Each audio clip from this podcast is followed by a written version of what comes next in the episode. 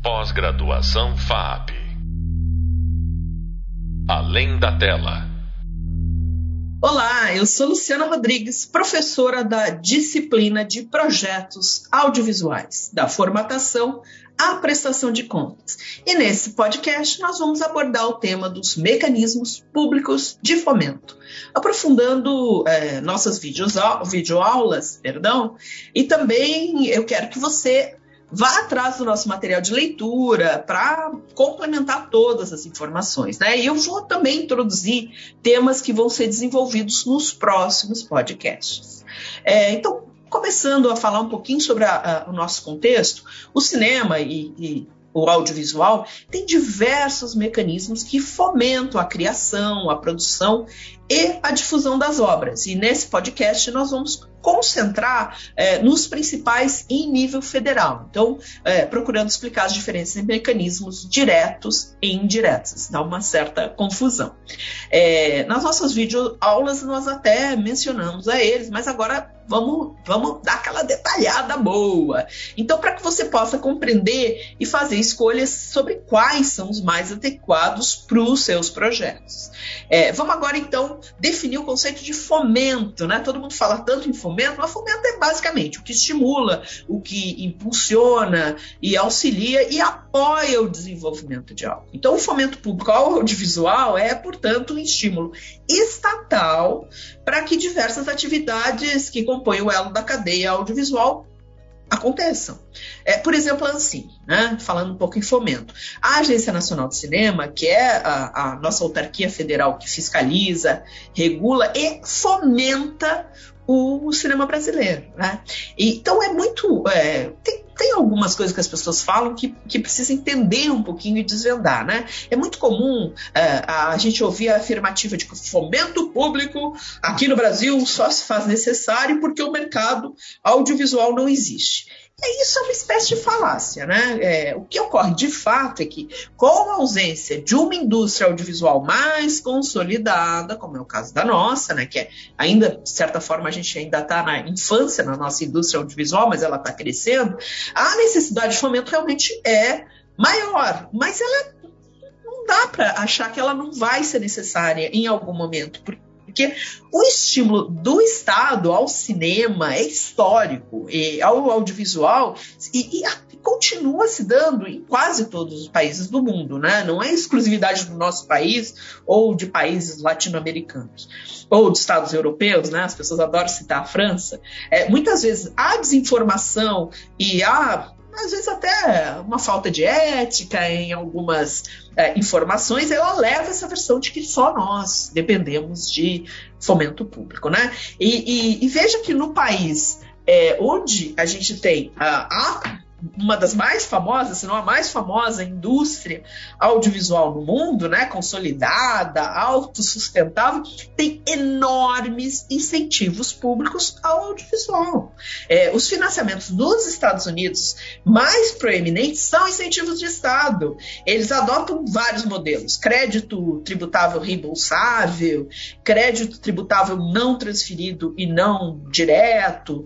É, é, reembolso, apoio direto, tem, tem, vários tipos, né? Mas por quê? Eles não são bobos, né? Os estudos do impacto econômico, eles demonstram que os recursos econômicos aplicados nos incentivos retornam aos, aos, cofres públicos multiplicados em duas ou três vezes, né? Por isso que os estados nos Estados Unidos acabam por entrar assim numa concorrência feroz, não só interna entre os próprios estados, mas externa também com outros países, para receberem produções, locações, infraestrutura, atendimento e principalmente os incentivos fiscais e subsídios, os, também os rebates que eu acabei de citar.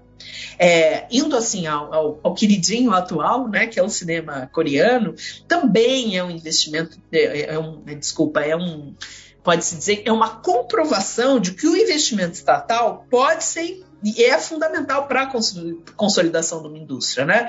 É, além de, claro, ter boas histórias e ter o que contar, né? É, e repara que o cinema uh, sul-coreano só atraísse seu público interno, já seria incrível, né? A ocupação das salas pelos próprios sul-coreanos. Mas é um cinema que ele explodiu internacionalmente, né? Ele ganhou prêmios nos mais prestigiados festivais internacionais como Cannes, Berlim, Veneza. Então, além dele ter investimento dos grandes conglomerados nacionais como a Samsung, né, os chamados Chebol, é, o, é o nome que se usa para esses conglomerados, em, em, o governo foi aportando, né, quando ele começou a ver é, que existia um, uma ocupação muito feroz dos blockbusters internacionais nas suas salas, ele, ele começa então a desenvolver uma série de políticas públicas no sentido de proteger e estimular esse cinema. Né? Em 1999, o governo sul-coreano criou o Conselho Coreano de Cinema, chamado de COFIC, que é um órgão autônomo que desempenha um papel significativo no estímulo e proteção dessa, da, da indústria nacional, né? dessa indústria doméstica. Essa organização ela foi criada para apoiar e promover a indústria cinematográfica sul-coreana nos estados, tanto para expansão no mercado local quanto no mercado internacional, como eu já citei. Essa organização, quem dirige são chamados comissários, que, que geralmente são profissionais da indústria cinematográfica e são nomeados pelo Ministério da Cultura, Esporte e Turismo. O COFIC, ele ajuda o setor assim das mais diversas maneiras. Ele fornece subsídios e financiamento, ele apoia pesquisas, as pesquisas são fundamentais para você entender o contexto e muitas vezes definir rumos. É, ele apoia desenvolvimento de projetos, ele apoia salas de exibição e produções independentes, ajuda nas atividades de marketing das empresas e vendas coreanas em festivais. É, internacionais de cinema, quer dizer, não é à toa que, esse, que, esses, que essas obras ganham o mundo, né? Tem investimento para isso. Ele patrocina e organiza festivais, e publica vários livros e revistas é, em inglês, inclusive para atingir mais uma vez esse mercado internacional. E ele mantém também uma formação muito forte em cinema. Ele tem, por exemplo, uma escola de cinema. É, então, eu acho que por que, que eu falei agora, por exemplo, dos Estados Unidos e Coreia do Sul? Nem falei da França, porque a França são casos mais conhecidos, né, os europeus. Porque eu acho que é uma ideia que a gente precisa ter. Não é errado é, você ter fomento público ao audiovisual. É, por quê? Porque cinema é estratégico nos, seus, nos países, né? Sempre foi. É, os Estados Unidos entenderam isso muito cedo. É, e a gente precisa também entender que o Brasil não é uma exceção em relação a, isso, né? É, mas os fomentos, eles podem se dar de forma direta ou indireta, né? Claro que aqui nós estamos falando de fomento público. É, mas existe, e, e, a gente vai falar sobre isso, um crescente investimento privado também no cinema e audiovisual brasileiro. Né? Isso a gente vai falar em outro podcast. É, bom, fomento direto. Fomento direto como o próprio nome diz, é, são verbas públicas que são distribuídas diretamente através das chamadas é, famosas editais, né, que são as, as, chamadas públicas, ou investimentos administrados pelos governos, como o FSA, Fundo Setorial do Audiovisual, que nós vamos falar em, em várias vezes, inclusive nós temos dois podcasts só sobre isso. É, nesse caso, é, no caso do fomento direto, os processos de seleção são bastante intensos, porque existe um montante pré-definido, né? Não é um dinheiro é, que está ali eternamente, né? Então você tem prazo para buscar esses recursos, eles são recursos que eles vão, é, vão ser não muito grandes, por assim dizer. Então, pra, como é que você vai conseguir fazer? Você vai disputar com outras pessoas, né? Esse projeto, pessoas físicas ou jurídicas. E nesse caso, o que, que você vai precisar comprovar principalmente mérito artístico e criativo da sua obra, ou até mesmo, dependendo, o, o, a possibilidade comercial dela, né? Para que a esfera pública, federação, estados ou municípios te dê o dinheiro a grosso modo, que é o que você quer é, quando você busca um fomento direto. Já no fomento indireto, o dinheiro segue saindo dos cofres públicos. Às vezes ele não entra nos cofres públicos, mas seria algo que é, deveria entrar nos cofres públicos. Então, é, o que a federação, os estados e os municípios fazem é autorizarem é, ao proponente do projeto captar um determinado valor junto aos seus contribuintes. É, nesse caso, é, né? No caso do, do, da federação, a gente tem o imposto de renda, né? Os contribuintes de imposto de renda. É, no caso dos municípios, pode ser ICMS, no caso do, perdão, no caso do estado, pode ser ICMS, e nos municípios pode ser é, IPTU ou ISSS e, ISS. É, então, esse mecanismo mais comum é, é uma espécie de renúncia fiscal, né? Porque é uma renúncia fiscal, porque esses governos abrem mão de arrecadar esse dinheiro, embora a renúncia fiscal não seja exatamente é, considerado muito legal em, em, em, diversas determinações de alguns tribunais superiores.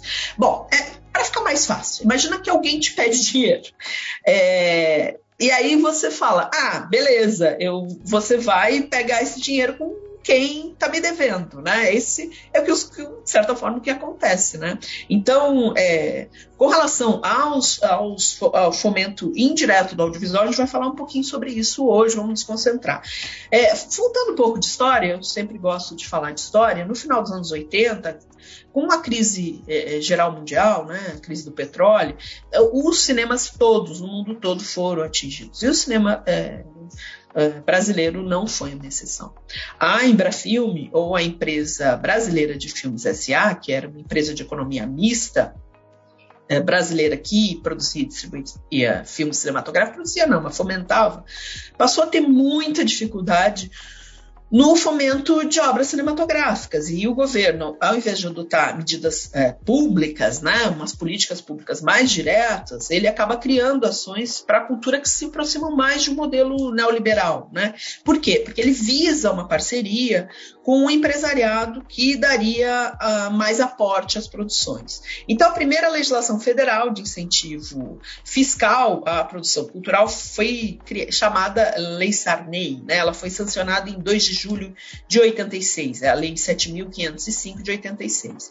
É, então, é, Lei Sarney, porque foi criado durante o, o, governo Sarney, que também criou o Ministério da Cultura. Então, é, nesse caso, se passou a adotar um padrão mais direcionado ao incentivo à cultura por parte da iniciativa privada, para estimular e desenvolver a cultura. Né? Essas empresas é, seriam fundamentalmente atraídas para receber isenções, isenções e abatimentos de impostos, é, além de patrocínio. Esse modelo recebeu várias e muito corretas críticas, como a da não exigência, né? Se criticou porque não existia exigência de que o produto cultural tivesse uma circulação pública, né? E aí a gente pensa, bom, qual é o sentido de receber uma verba pública se essa obra não chega até o público? Né?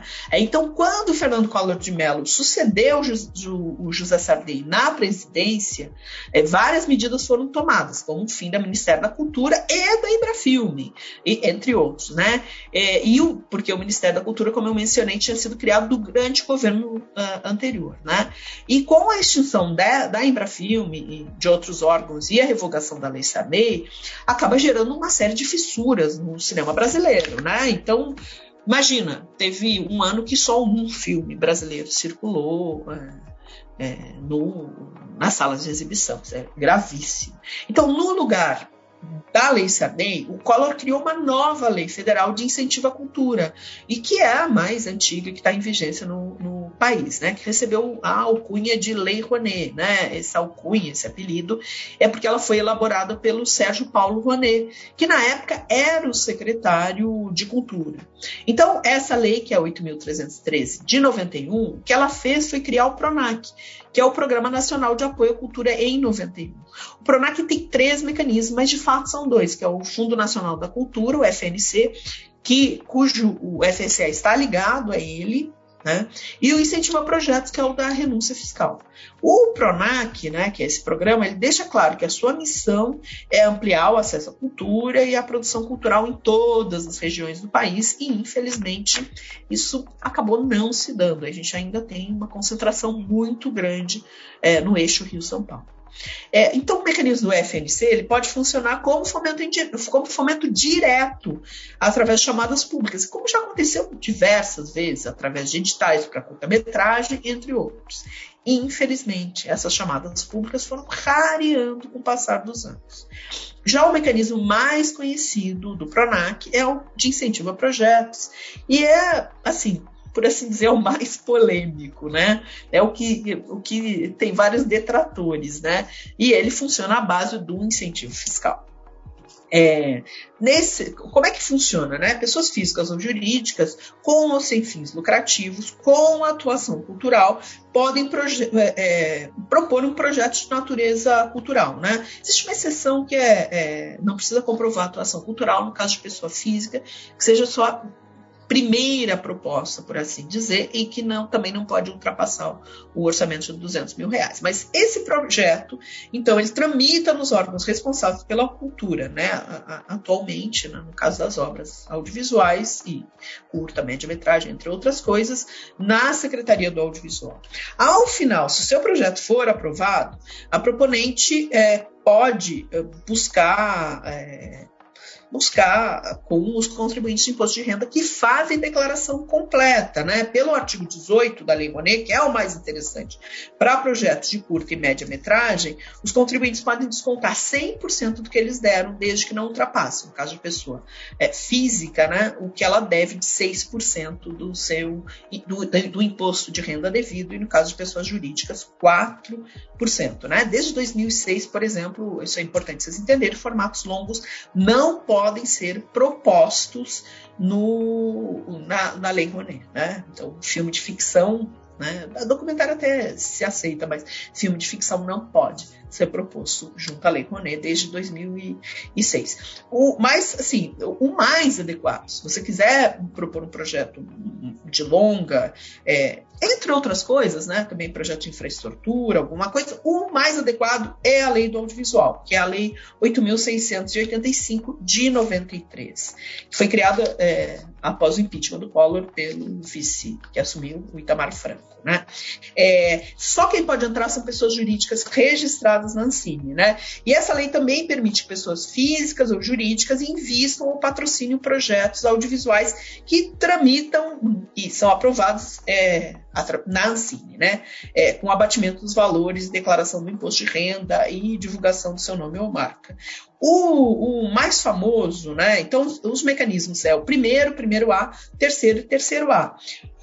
Quando um projeto é autorizado para captação pelo artigo 1, é, o que se autoriza é, também é uma espécie de, de, venda de certificados de investimentos representativos do direito de comercialização de projetos audiovisuais. Então, aquele contribuinte, aquela contribuinte do imposto de renda, ela pode, então, utilizar é, é, um, um, o dinheiro para adquirir esses certificados. E nesse caso, ela pode abater 100% desses valores né, que, ela, que ela utilizou para comprar os certificados de investimento audiovisual, os CAV, é, e ela acaba se tornando uma espécie de investidora na produção audiovisual. Então, imagina, é, é uma quantidade de vantagens grandes né, é, para os contribuintes, para os contribuintes. Por quê? Porque ela abate integralmente é, o valor que ela utiliza, desde que não ultrapasse 1% para pessoas jurídicas e 3% para as pessoas físicas. Então,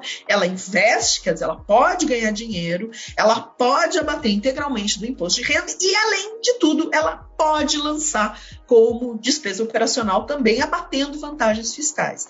Já o artigo 1A, que foi criado em 2006, ela tem a figura do, ele tem a figura do patrocinador, não é investidor, como é o artigo 1 E ela fica, ela é muito semelhante ao artigo 18, inclusive em termos de percentuais, quer dizer, não existe um investimento, não pode lançar como despesa operacional, mas é, é, os limites são maiores, por assim dizer, do que a pessoa pode dispor do imposto devido, né? Então, do imposto devido, a pessoa pode é, dispor de 6% no caso de física e é, 4% no caso de pessoa jurídica, né? É, então, Cada uma delas tem algum tipo de vantagem. Além disso, nós temos os artigos terceiro, terceiro e terceiro A da lei do audiovisual. É, o artigo terceiro A, o artigo terceiro, ele permite que as empresas apliquem em produção audiovisual brasileira, de produção independente, 70% do imposto de renda incidente sobre as remessas no exterior decorrente da exploração comercial dos produtos do Brasil. É, ele trabalha associado com o inciso 10 do artigo 39 da medida provisória 22281 de 2001, que permite o quê? Permite que haja uma isenção da Condecine. Então, ao invés dessa empresa estrangeira que atua no Brasil, e no caso do terceiro A, as empresas de radiodifusão, elas podem simplesmente optar é, por é, aplicar um pedaço da sua parcela de imposto né, em telefilmes, obras audiovisuais brasileiras diversas, e ela ainda por cima ela fica isenta do pagamento da Condecine. E ela pode, inclusive, atuar como coprodutora dessa obra. Então, você vê que os estímulos são bastante grandes, né? Poxa, eu, empresa estrangeira da área né, do audiovisual, eu posso simplesmente, ao invés de pagar 11% da Condecine, pagar apenas 3%. Aliás, eu não pago a Condecine, eu pego 3% do valor que eu vou remeter para o meu país de origem. Que valor é esse? É o dinheiro que eu recebi aqui no Brasil, né? Que eu fui é, adquirindo com é, bilheteria, licenciamento da minha obra, essas coisas. Esse dinheiro que eu vou mandar para o meu país de origem, eu eu posso optar por não pagar a Condecine, que seria 11% sobre isso, e pegar 3% e aplicar em uma coprodução é, internacional, investir nessa coprodução, né? Então, isso, mais de projetos que sejam aprovados pela Ancine, isso é importante, como telefilme, minissérie, documentais, ficcionais, animações e, e, e programas de caráter educativo e cultural.